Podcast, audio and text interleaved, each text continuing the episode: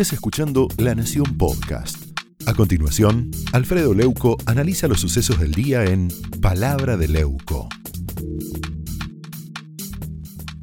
Eh, te decía que tengo ese mismo, ese mismo camino respecto de la editorial y donde estoy parado desde el punto de vista de la opinión, ¿no?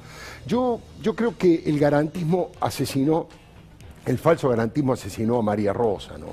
El autor material del asesinato de María Rosa Daglio es Miguel Ochoa, de eso no hay ninguna duda. Todos vimos, todos vimos cómo el motochorro la arrastró por el piso para robarle la cartera y María Rosa, de 56 años, murió por los golpes recibidos, era psicóloga social, solidaria, llena de proyectos, madre de cuatro hijos, abuela de dos nietos, y ahora está muerta. Ahí le estamos viendo, ¿eh? ahí le estamos viendo a María Rosa Dailo. Y el resto de ese póker, de ese póker de cuatro responsables que voy a tratar de argumentar por qué.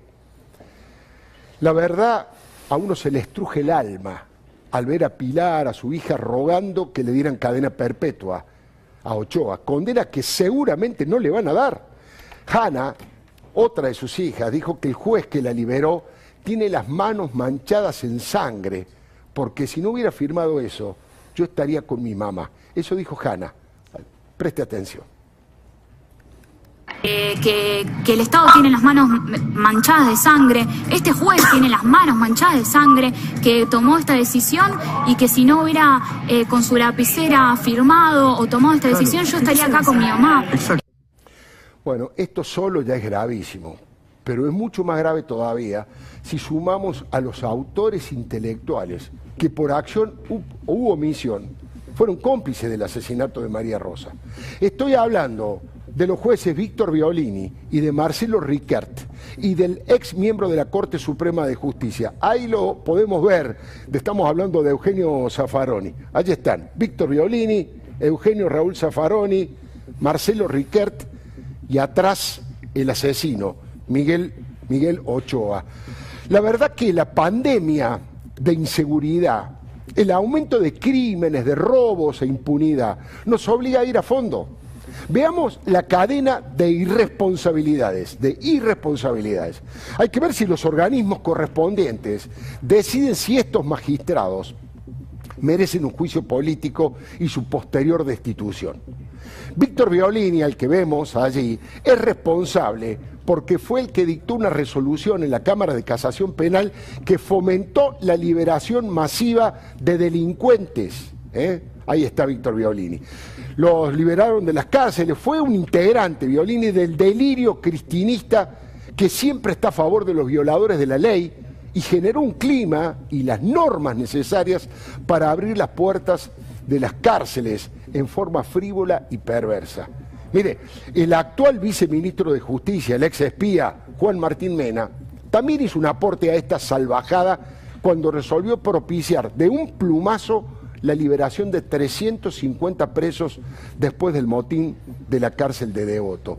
Quería preguntarle a Carolina Píparo, que ha sufrido en carne propia este tipo de falso garantismo, esta protección de los delincuentes, ahí estamos viendo ese terrible motín eh, eh, en, Villa Devoto, y, y ahí en ese lugar fue donde actuó Martín Mena.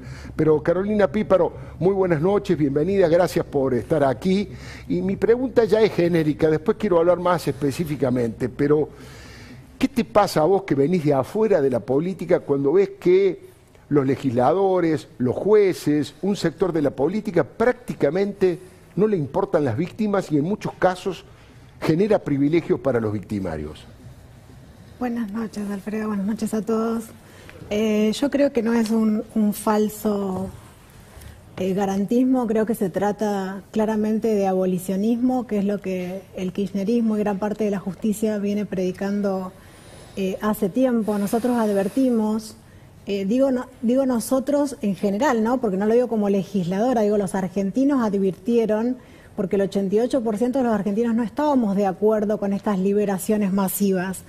Eh, yo ayer justamente hablaba con, Diego Leuco sobre eh, la advertencia de los peritos, ¿no? Y la importancia de los peritos cuando hablan de peligrosidad. En este caso hablaban específicamente de, de peligrosidad. A los jueces eh, en general no les gusta esta herramienta, ¿no? Y, estamos de acuerdo con lo que se hablaba en principio, que las cárceles sí están superpobladas, que, podríamos haber sido eh, flexibles en, muchísimos casos, pero en casos de, de peligrosidad claramente no, porque estamos poniendo en riesgo de vuelta a la sociedad, estamos haciendo oídos sordos de lo que nos está pidiendo la sociedad. Fijémonos cuando, cuando propusimos en el 2017, se propuso la ley de ejecución penal, eh, que justamente lo que no permitía es que violadores y asesinos eh, cumplan menos condena de lo que habían establecido, ¿no? no proponíamos mayores condenas. Y todo el kirchnerismo eh, trató esta ley como si estuviéramos hablando prácticamente de dictadura. Y yo no creo que haya tenido que ver exclusivamente con la pandemia. Eh, el gobernador en su asunción habló de descomprimir las cárceles y esto era diciembre. Y, Cipriano García en la Comisión Provincial por la Memoria viene peleando, y él mismo lo dice, por piden 120 liberaciones diarias.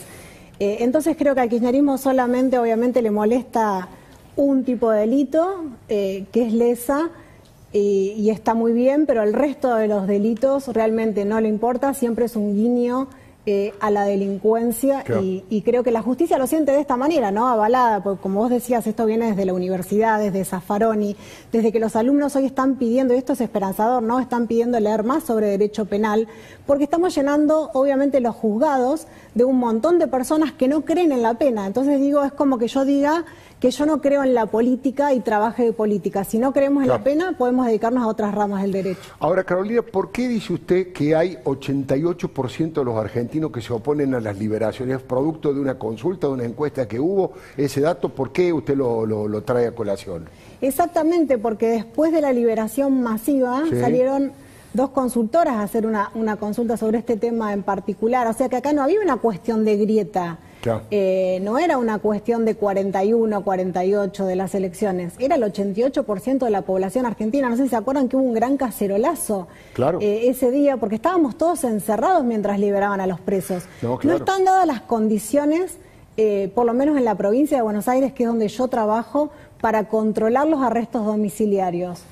no hay tobilleras suficientes, entonces digo, hay personas con las que obviamente hay que tener distinto trato y se puede eh, yo, por ejemplo, digo, por la ley de víctimas, a mí en su momento me consultaron por el arresto domiciliario del jefe de la banda que asesinó a mi hijo. Sí. Eh, yo estuve de acuerdo con esa liberación.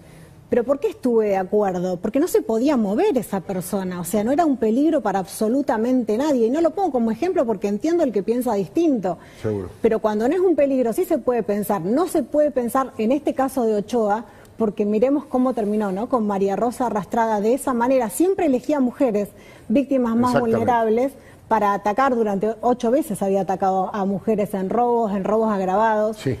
Entonces digo, eh, acuerdo plenamente con las hijas de María Rosa. Creo que los jueces, muchos jueces, no solamente ellos, tienen las manos manchadas de sangre.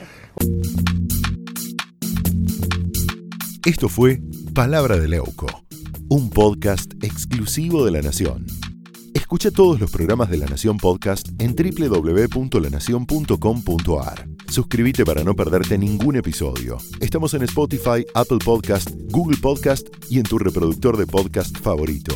Seguí escuchando La Nación Podcast.